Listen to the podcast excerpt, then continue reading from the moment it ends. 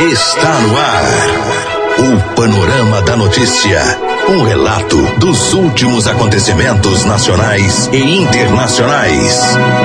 Uma narrativa da história, da qual você faz parte. Agora 10h33.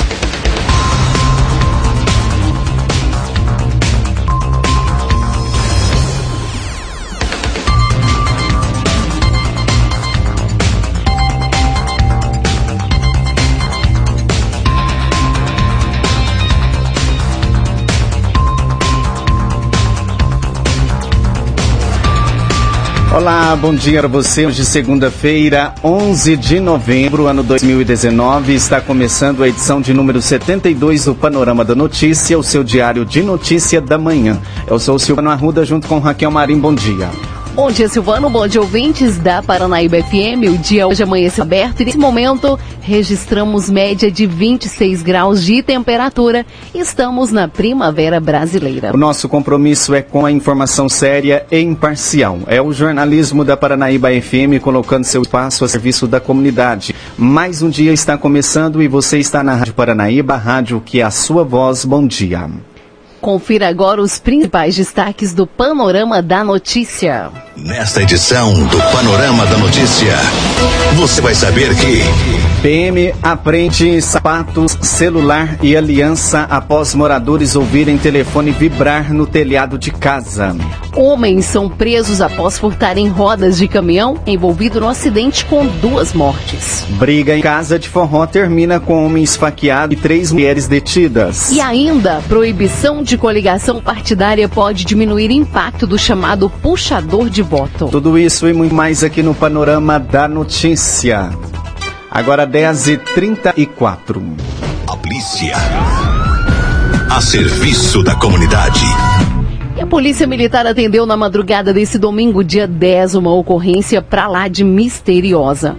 Moradores ouviram barulhos e depois um celular tocando sobre o telhado de uma casa em Patos de Minas. Os policiais foram até o local e encontraram um aparelho celular chamando com a identificação Amor, uma aliança e um par de sapatos. Os policiais ainda verificaram que haviam marcas de sangue no telhado e na porta de uma casa. Em cima dos telhados das casinhas foram verificadas marcas de sangue espalhadas, aparentando pegadas, dando a entender que o indivíduo teria lesionado os pés.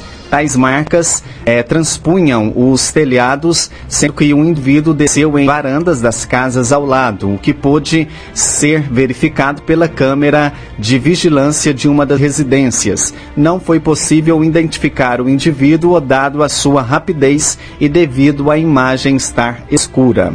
Embaixo do veículo da casa da jovem e também em sua porta de entrada haviam marcas de sangue sendo encontrados ainda próximo ao veículo é, um par de sapatos pretos e uma aliança, provavelmente de ouro, com a inscrição Julienne. Em cima da residência foi encontrado um celular Samsung de cor preta com capa vermelha, que todo mundo recebia ligações que todo momento recebia ligações e WhatsApp de amor. Ainda segundo a ocorrência, algumas ligações foram aceitas e a mulher que atendia não quis colaborar, identificando o provável proprietário do celular e autor do dano. O celular, a aliança e os sapatos foram apreendidos e entregues na delegacia de polícia de plantão para demais procedimentos. Rastreamentos foram feitos pelo condomínio e adjacências, mas até o momento ninguém foi localizado. A ocorrência foi registrada pelo crime de dano. O panorama da notícia a seu serviço. E a Prefeitura Municipal de Rio Paranaíba torna público que fará realizar os seguintes procedimentos licitatórios. Pregão presencial número 34 2019, segunda publicação, objeto registro de preços para futura e eventual aquisição de materiais de construção e madeiras para manutenção dos diversos setores deste município de Rio Paranaíba. A abertura 26 de novembro às 12 horas. Pregão presencial número 11 2019, objeto registro de preços para eventual aquisição de materiais hospitalares diversos. Abertura dia 20 de novembro às 14 horas. Tomada de preço número 10 barra 2019, objeto contratação de empresa especializada em obras de construção e pavimentação de vias para execução de serviço na Avenida José Mendes da Rocha. Abertura 22 de novembro às 13 horas. Tomada de preço número 11 barra 2019, objeto contratação de empresa especializada em construção civil para execução de serviços remanescentes da reforma da Praça de Esportes no município de Rio Paranaíba. O contrato de repasse número 805171-2014, barra Ministério do Esporte, barra Caixa. Abertura dia 22 de novembro, às 15 horas. Pregão presencial número 039-2019, objeto registro de preços para aquisição de livros literários para as bibliotecas escolares deste município de Rio Paranaíba. abertura 25 de novembro, às 8 horas. Outras informações podem ser obtidas através do e-mail licitaçãoriopanaíba.gmail.com. Agora 10h38, proibição de coligação partidária pode diminuir impacto do chamado puxador de votos. Confira. A proibição de coligação para cargo parlamentar, já na eleição do ano que vem para vereador, vai diminuir o impacto da figura do puxador de voto, aquele candidato popular que elege com ele outros candidatos da mesma chapa, mesmo que individualmente eles tenham um número pequeno de votos. A medida deve corrigir a distorção que permite que sejam eleitos políticos com baixa votação, enquanto concorrentes com mais votos ficam de fora das casas do Legislativo, de acordo com o presidente do Tribunal Regional Eleitoral de Minas Gerais. Gerais, desembargador Rogério Medeiros. Nós vamos ter duas situações muito importantes. Pela primeira vez, não teremos mais coligação de partidos nas eleições proporcionais. Então, no caso do ano que vem, os partidos não podem mais se coligar para disputa de cargos de vereador, né?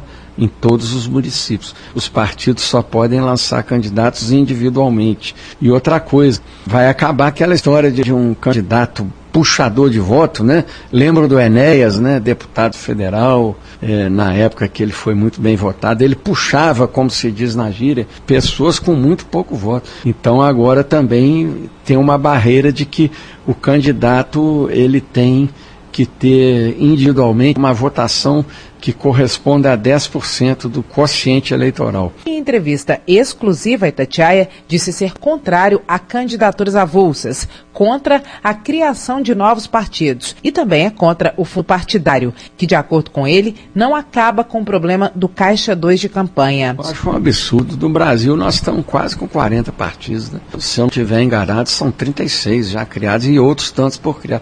Isso não comporta. Estados Unidos tem dois democrata, que seria o liberal, e o republicano, que é o conservador, e ali eles se acomodam. E pode ter até a candidatura avulsa na democracia deles. Eu acho que. Não, candidatura avulsa não, mas eu acho que meia dúzia de partidos, seis, dois mais à esquerda, dois mais à direita, dois centro, estava de bom tamanho. Infelizmente, o grande atrativo para se criar partido é o fundo partidário, né? São recursos do Tesouro Nacional e as arrecadações de todas as multas eleitorais que são repassadas no rateio, né?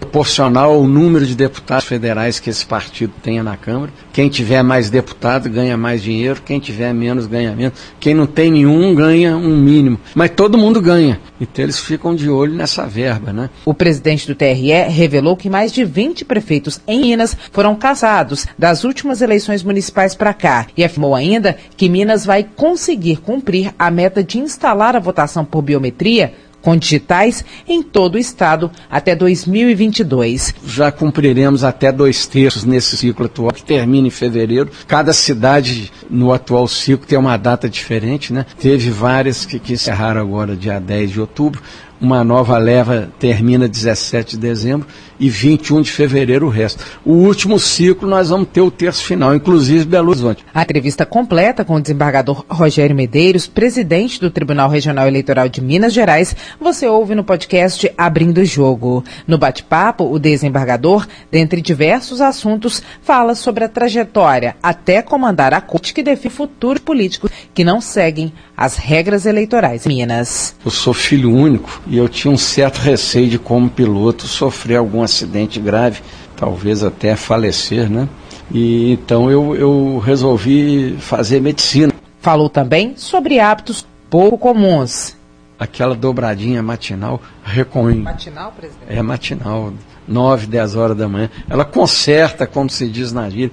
Sobre o impacto das fake news no processo eleitoral. Isso é igual paga de gafanhoto.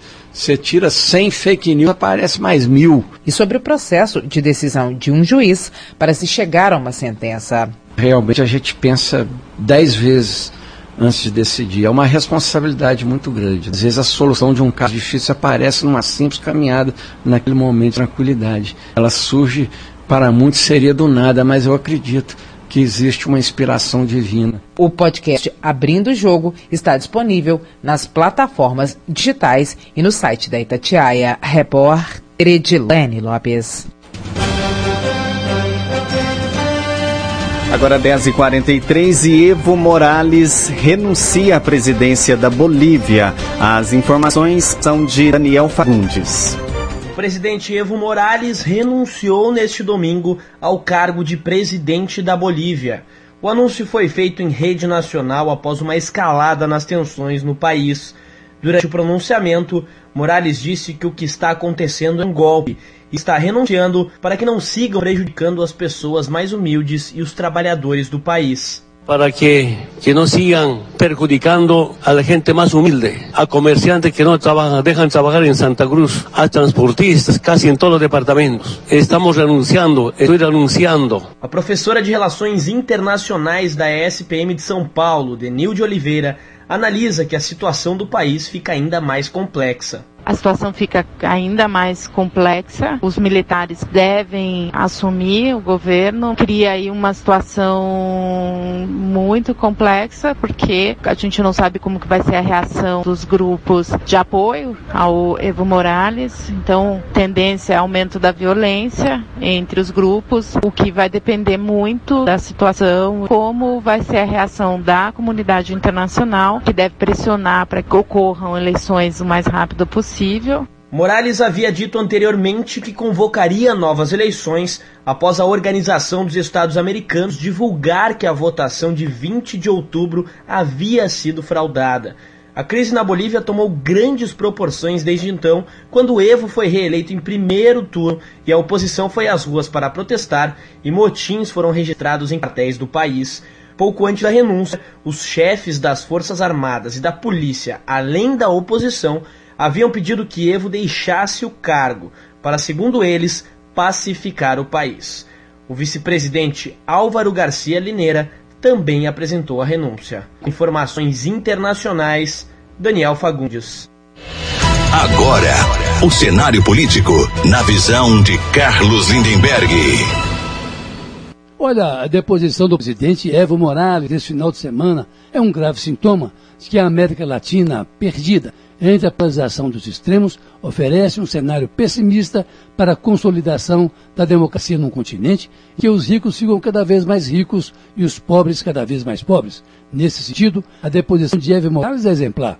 Na Bolívia, cumpriram-se todos os ritos da velha quartelada, inclusive o ataque ao presidente deposto e a incerteza de seu paradeiro. Evo Morales se deixou envolver na busca de um quarto mandato presidencial, ainda que tenha de alguma forma mudado a fisionomia econômica e social da Bolívia nesses últimos 14 anos, mas insistiu na mudança da Constituição para se consolidar no poder, ao derrotar o seu adversário, Carlos Mesa, em outubro. Morales foi tragado por uma revolta popular de certa forma inesperada, aqui no domingo, após ter a casa de sua irmã calcinada pelos revoltosos e anunciado novas eleições diante da pressão até mesmo da Organização dos Estados Americanos, que contestou o resultado eleitoral, Morales recebeu o ultimato do comandante das Forças Armadas para que renunciasse, gesto acompanhado pelo vice-presidente da República, todos os outros na linha de sua sucessão e ministros das Cortes Superiores. Olha, a do Tribunal Eleitoral foi presa e desfilou algemada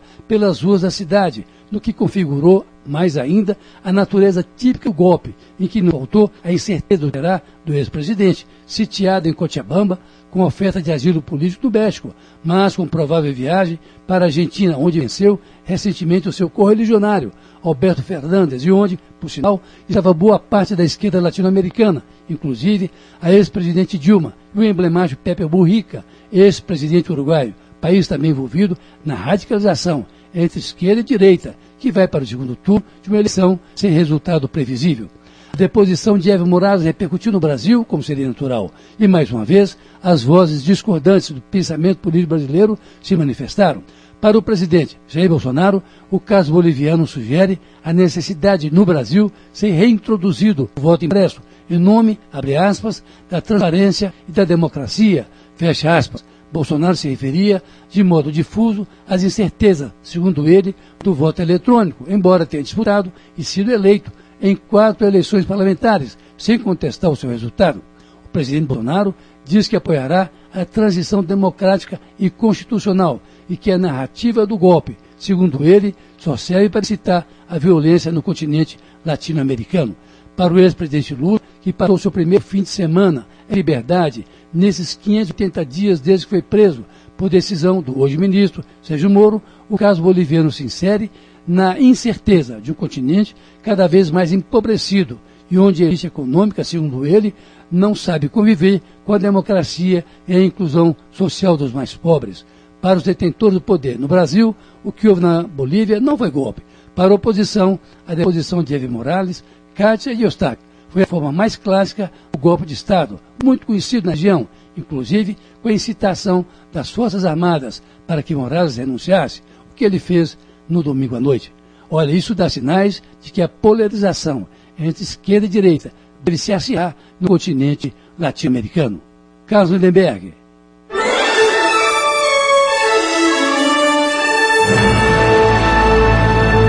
Após um pequeno intervalo, novas notícias. 10 e 49. 99,5. Retomamos para que você saiba o que está sendo notícia hoje. A polícia. A serviço da comunidade.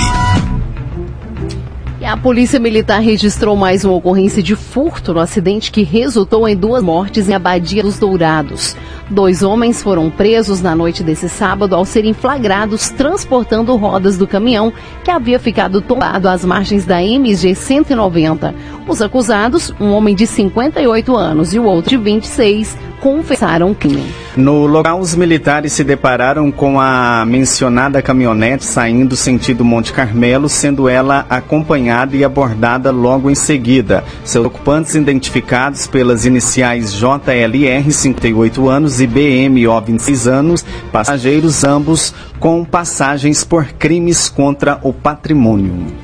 O fato chama ainda mais atenção porque esta não foi a única ação desonesta relacionada com grave acidente. No momento do registro da ocorrência, ainda na sexta-feira, os policiais já haviam prendido um indivíduo por furtar o celular de um dos mortos.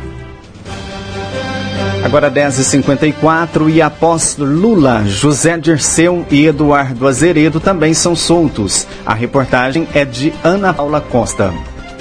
A Justiça Estadual do Paraná determinou a soltura do ex-ministro José Dirceu nesta sexta-feira. Dirceu ficou preso no Complexo Médico Penal em Pinhais, região metropolitana de Curitiba, desde maio deste ano. Ele foi condenado em dois processos: um por corrupção ativa, lavagem de dinheiro e organização criminosa em 2016 e outro por corrupção e lavagem de dinheiro em 2017. Outro condenado em segunda instância, beneficiado pela decisão do STF, foi o ex-governador Eduardo Azeredo, condenado pela Justiça de Minas Gerais no Mensalão Tucano em 2017. Ele estava preso desde maio de 2018, cumprindo a pena de 20 anos e um mês de prisão por peculato e lavagem de dinheiro. A prisão após condenação em segunda instância foi derrubada nesta quinta-feira por seis votos a cinco em julgamento no Supremo Tribunal Federal. Com esse novo entendimento, os condenados em segunda instância poderão recorrer em liberdade, cabendo a cada juiz analisar caso a caso. De São Paulo, Ana Paula Costa.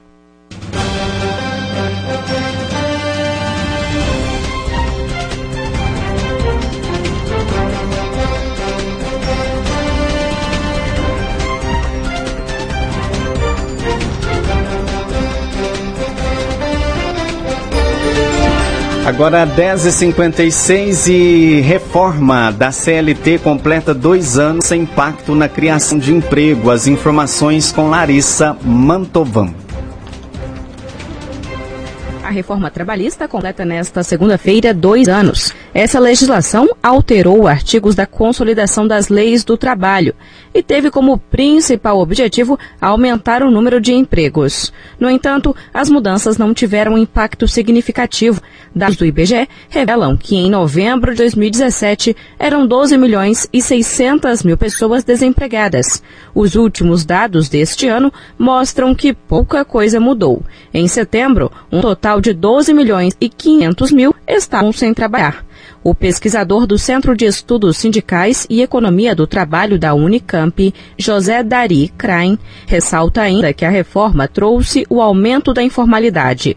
Segundo o IBGE, das pessoas ocupadas em setembro, mais de 41% eram informais, um recorde histórico. 40 milhões dos ocupados estão trabalhando fora das regras legais existentes. O aumento da ilegalidade tem relação direta também, acho, com a reforma, porque a reforma fragiliza as instituições públicas que são responsáveis pela afirmação dos direitos, ao dificultar as pessoas ter acesso à justiça do trabalho, fragilizar todo o sistema de fiscalização do trabalho no caso brasileiro. O Procurador-Geral do Trabalho, Alberto Bazeiro, reforça que há a precarização dos empregos existentes. Se passou uma ideia de que estaria tudo permitido.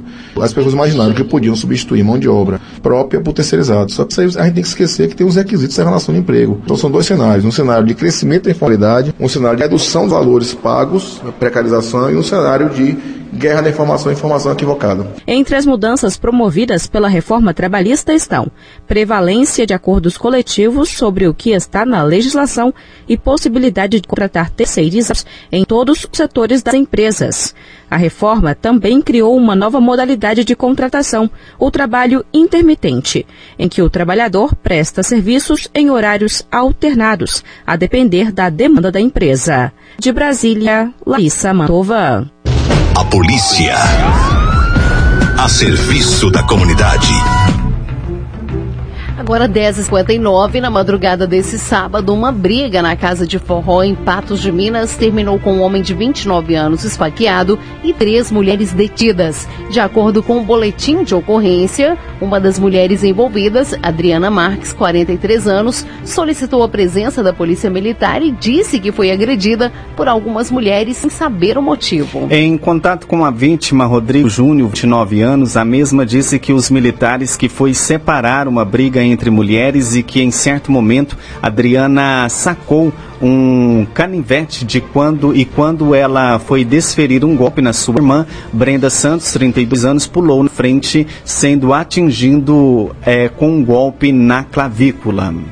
Brenda disse para os militares que, sem motivo, Adriana a agrediu, momento em que entraram em luta corporal. Durante o desentendimento, a cunhada de Brenda, Paula da Silva, 28 anos, interviu na briga e agrediu Adriana. Ana Paula disse ainda que estava em companhia do marido Rodrigo e da cunhada Brenda e que, em certo momento, Adriana se aproximou, colocou o dedo na cara da cunhada Brenda, provocando toda a confusão. Diante dos fatos, as três mulheres envolvidas foram encaminhadas para a delegacia de Polícia Civil e, após serem ouvidas pelo delegado, foram liberadas.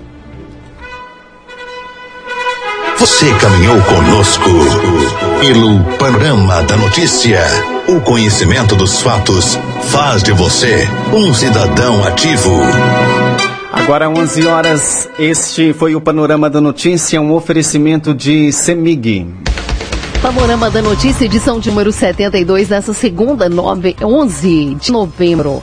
Com a apresentação de Silvana Ruda e Raquel Marim, uma produção do Departamento de Jornalismo da Paranaíba FM. O Panorama da Notícia é multiplataforma. Além do site, você encontra este programa disponível também no YouTube e no podcast do Spotify. Agradecemos o carinho de sua audiência e continue com a programação da Paranaíba FM.